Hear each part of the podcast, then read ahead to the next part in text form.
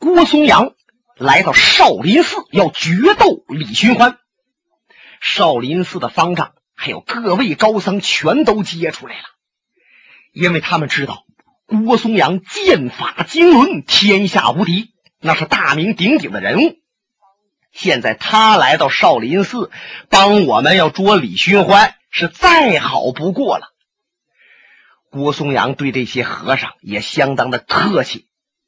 虽然平日里郭松阳有点眼空四海，一般人不放在眼里，可是他对少林寺的这些和尚还是不敢小瞧，相互间施礼。和尚们把郭松阳接到了方丈室落座，旁边有人泡上茶来。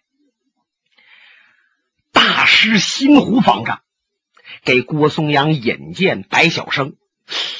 哦，郭松阳点点头，报万当兄，原来您就是白先生，可久仰喽。白小生呵呵一乐，郭剑客，我把您排在武林界第四位，您可别挑我的理呀。可能排名那天我喝多了，哈哈，哪里哪里。这白小生啊。瞧着郭松阳和他客气寒暄着，不过他感觉到了郭松阳瞧他那个眼神有点不愉快。看来我把他排在李寻欢之后，他对我不满呢。果然，郭松阳对于自己是第四位，确实是不满。但是这个人还是很有修养，怎么着也不能对白晓生说长道短呐。客气了几句，书归正传了。郭松阳说：“我半道碰到了老和尚带着孙越大侠的死尸，那么现在我要和李寻欢一斗。如果我要有能力战胜他，那就为民除害，除掉他的梅花道；如果说我要不是他的对手，死在他飞刀之下。”也正好印证了百先生的排名，我果然比他李寻欢差。阿弥陀佛，郭施主，我想就凭您的功夫，绝不逊于李寻欢。可是李寻欢现在一挟制着我的师弟心术，二，哎，他也豁出去了，他也知道不能活着走出少林。这种拼命的打法，使得任何人和他比武都要有危险。因此，望郭施主还是稳住心神，不要急于动手。老方丈心湖是悲天悯人，心地善良。他一想到孙越咔嚓一下就死在李寻欢手了，我们想救都来不及。后悔不已呀！真的要郭松阳和李寻欢动手，再死了，我少林寺罪孽深重。因此，得先拦住他，不能让他直接找李寻欢去。郭松阳瞧出老和尚的意思，哈哈一笑，哼哈哈哈哈！大师，您认为李寻欢肯定就高于我，不然的话，你不会如此担心。说着，他猛地一转身，旁边就站着新字辈的老和尚辛普。啪！郭松阳抬手把辛普的胸膛大穴就点中了。辛普的身子嘿往下刚那么一倒，别的和尚们一愣，还想过来救一把，可是郭松阳已经一探掌，咔嚓，把辛普点中的穴道又给撞开了。哎，辛普那磕膝盖一软，紧跟着气儿上来了，又站直了。老和尚气得脸一发红。郭松阳一躬到地：“高僧，实在是冒犯了。我只不过是想让方丈高僧对我放心，好让我去斗李寻欢，还望您多多担待。”辛普一听，气大了：“啊，说明你武功高。”得让我在这儿丢丢人，我叫阿弥陀呀佛呀，我嗯，这辛普想说几句责怪郭松阳的话，不过话到舌边，他又收回去了。一想，这郭松阳毕竟啊，他是好意思想除掉梅花道，哎，做事鲁莽点别怪他了。你看，还得说人家高僧啊有修养。郭松阳回过头瞧着方丈心湖大师，您看现在我可以找李寻欢去了吗？郭施主，你能够如此大义而来，我已经非常惊讶。可是我还是担心，不必担心了。郭松阳这阵就有点恼火了。我抬手都能把你心字辈的老和尚点倒一个，怎么你对我还如此小看？方丈，请命人带我去见李寻欢。新湖愣了一愣，然后摆手，告诉一个小沙弥、小和尚，引领着郭松阳出方丈室，到藏经阁去找李寻欢。可是郭松阳是迈步刚要出这方丈室，哎，这左腿都已经迈出门槛了，就听后面白晓生叹口气：“唉，郭松阳，郭剑客死了。”就这一句话呀，像火上浇油，呼一下子。把郭松阳心里边这团火烧的更旺了，简直是气炸斗牛。嗯，我如果今天不杀了李寻欢，怎能活着出他少林寺？这新胡在旁边啊，就瞪了白小生一眼，心想：你怎么说这样的丧气话呢？你看他去比武，你说他死了，这是不吉利呀。其实白晓生有自己的想法，他心想：本来李寻欢武林排兵刃谱，小李飞刀排第三，郭松阳松阳铁剑排第四，那么三四之间，伯仲之间相差无几呀。狭路相逢勇者胜，这时候给他烧点火。你看有的人呢，你要说。哎呀，他得死了！坏了，听这句话，两腿发软，四肢无力，趴地下了。见着人家就得哆嗦。可是郭松阳这个人是铮铮铁汉，愣蛇他不弯呐。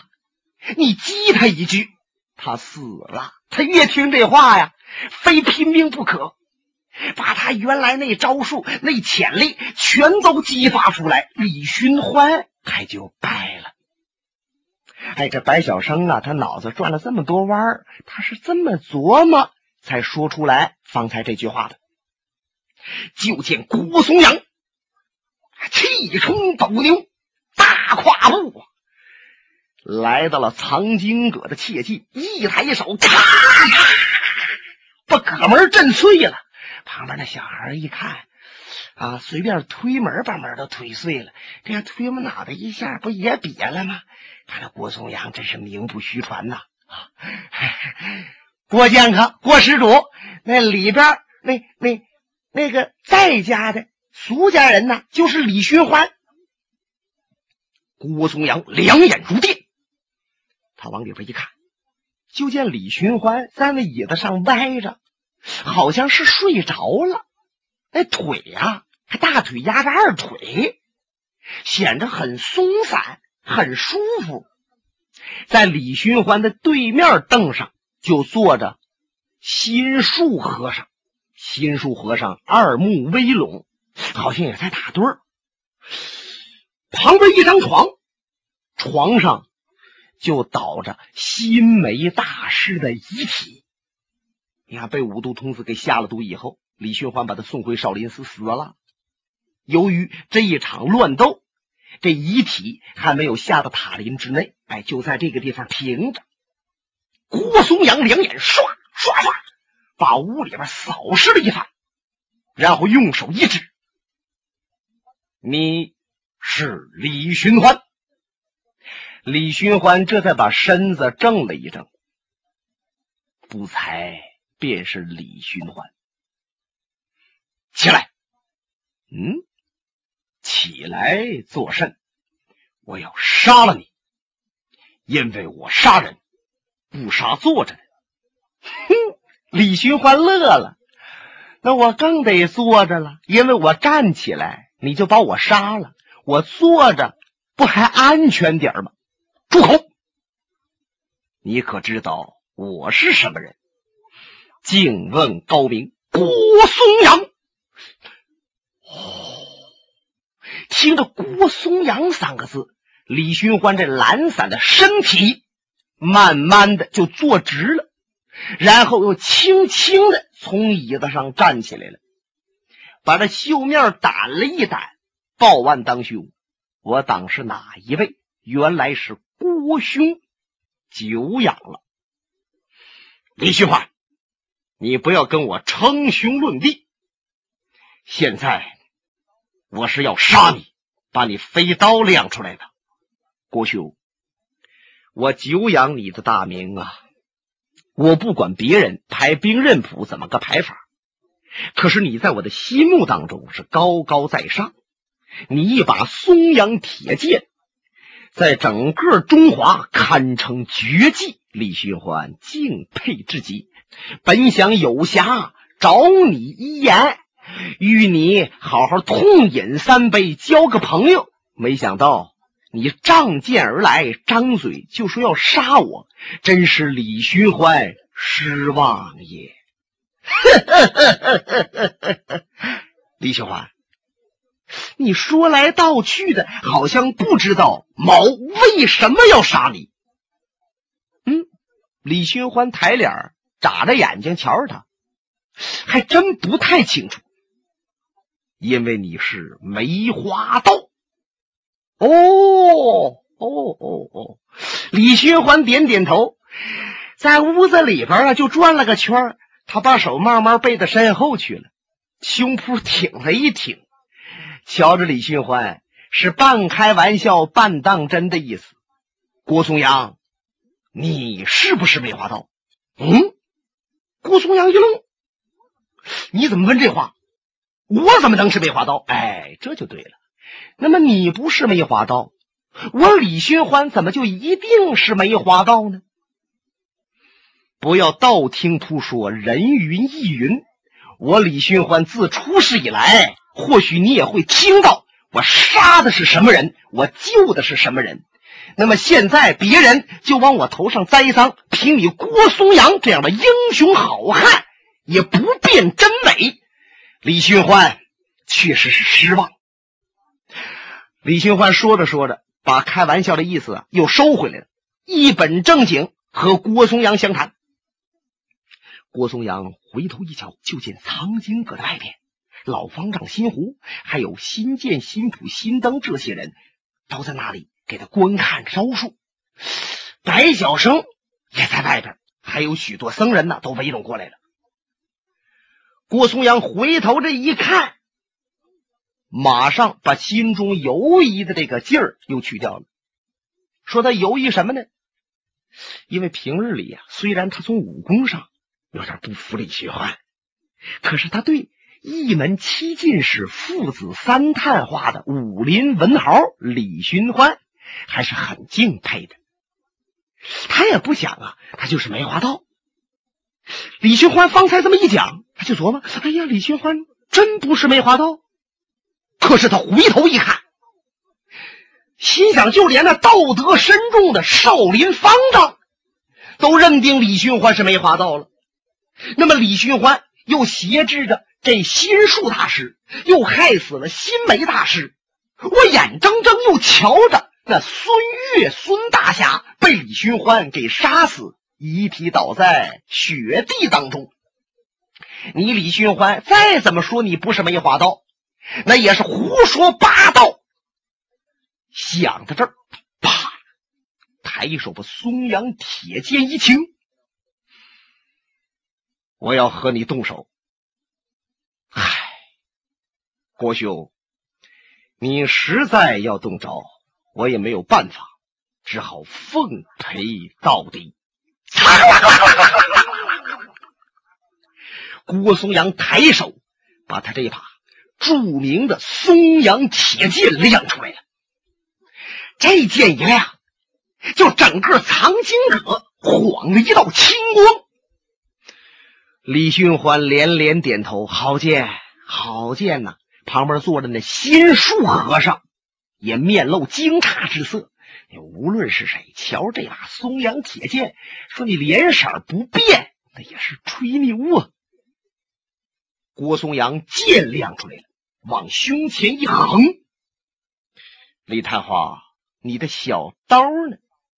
哼，刀在身上，亮出来没必要吧？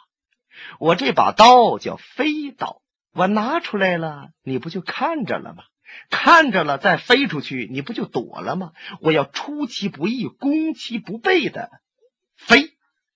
好，嚓一招白蛇吐尽。郭松阳这把剑直点李寻欢的梗嗓咽喉，李寻欢一个绕脖，就这脖子呀，来回那么一晃动，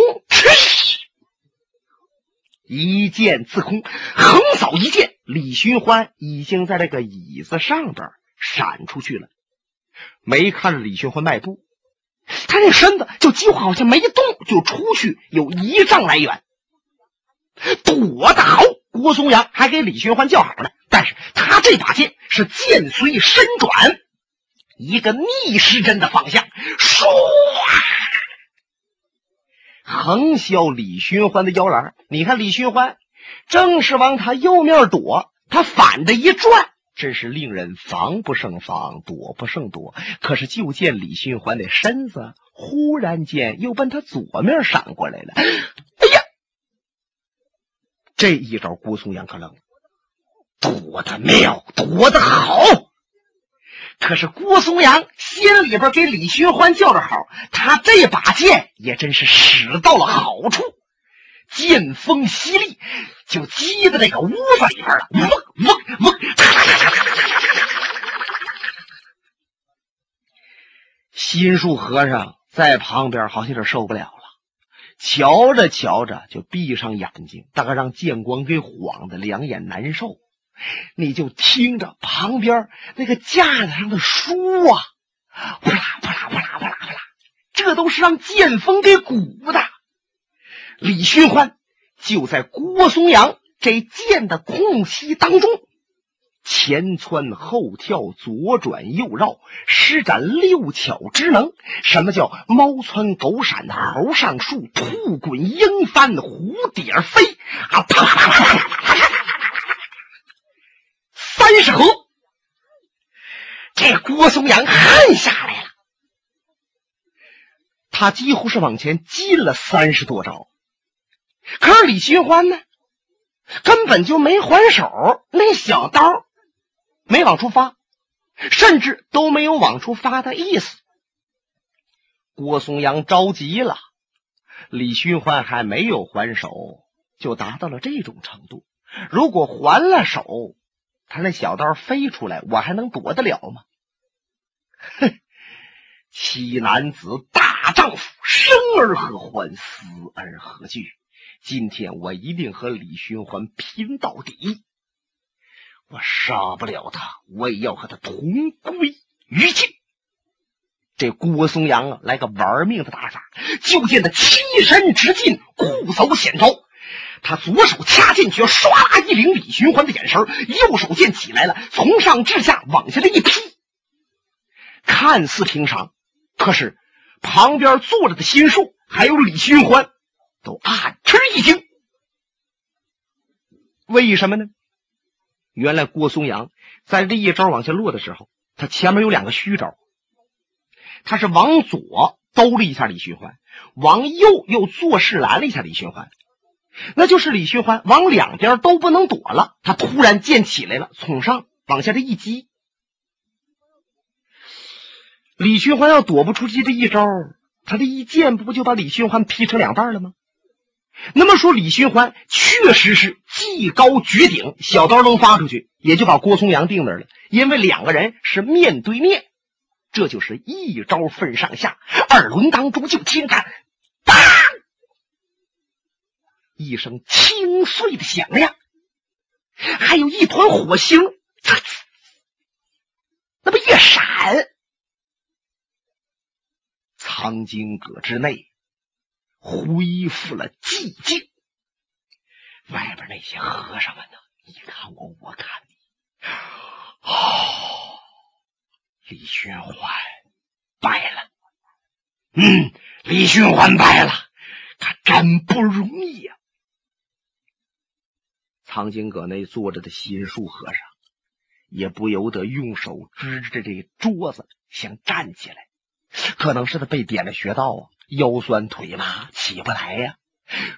直一直，又坐那儿了。就见郭松阳这剑在李寻欢的头顶上，那剑锋。也就离李寻欢那个头发丝儿差两韭菜叶儿，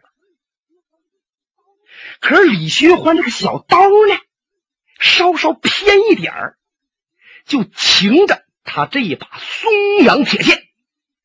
哎，这情景可太惊人了！七寸来长那么一把小刀，就架住了这把铁剑。这把小刀的刀尖儿已经被松阳铁剑给崩掉了。咱们前文书就介绍过，李寻欢这把小刀只不过是平常的一块钢，李寻欢利用两天时间磨成的啊。所以说，小刀真没了，随便找一块铁还照样磨。这玩意儿啊，不一定怎么厉害，得分谁使。可是松阳铁剑就不然了。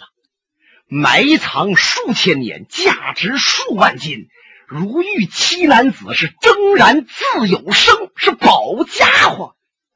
什么叫陆地斩西象，海内斩蛟龙啊？因此，就这剑从上往下，他一来，把李寻欢的刀尖叭就崩掉了。李寻欢拿捏的也恰到好处，他就用刀尖崩掉这壳。把郭松阳那个剑刃给接住了。按说剑刃锋利，你这小刀钢铁不太好，你一接不还得往下削吗？就削着李寻欢手了。哎，这就是李寻欢的功夫。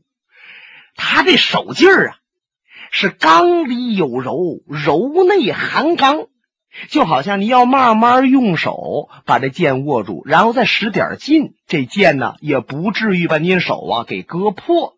哎，李寻欢就利用了这么一种柔劲儿，那么在电光火石这一刹那，能把这种柔劲儿运用到这种程度，天下非李寻欢而莫属啊！现在就是郭松阳的剑在上边压着。李寻欢的小刀在下边往上擎着，好像胜败已成定论。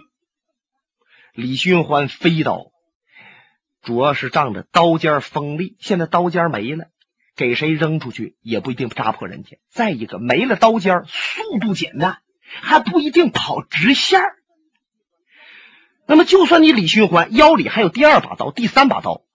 你回手再把那把刀摸出来，扔出去给郭松阳放上，赶趟吗？这功课在藏经阁外边瞧着的这些老和尚，那心全都提到嗓子眼儿这来了。心想：郭松阳啊，郭松阳啊，趁李寻欢第二把小刀还没有掏出来，你赶紧变招。只要一变招，就容不得李寻欢了，他必死无疑。这些和尚们是刚想到这儿，就见郭松阳身子往旁边一歪，这宝剑啪横过来了，招数一变，变得是恰到好处。和尚们一看呢，是脱口而出：“好！”本节目由哈尔滨大地评书艺术研究所研究录制。刚才播送的是长篇评书。多情剑客无情剑。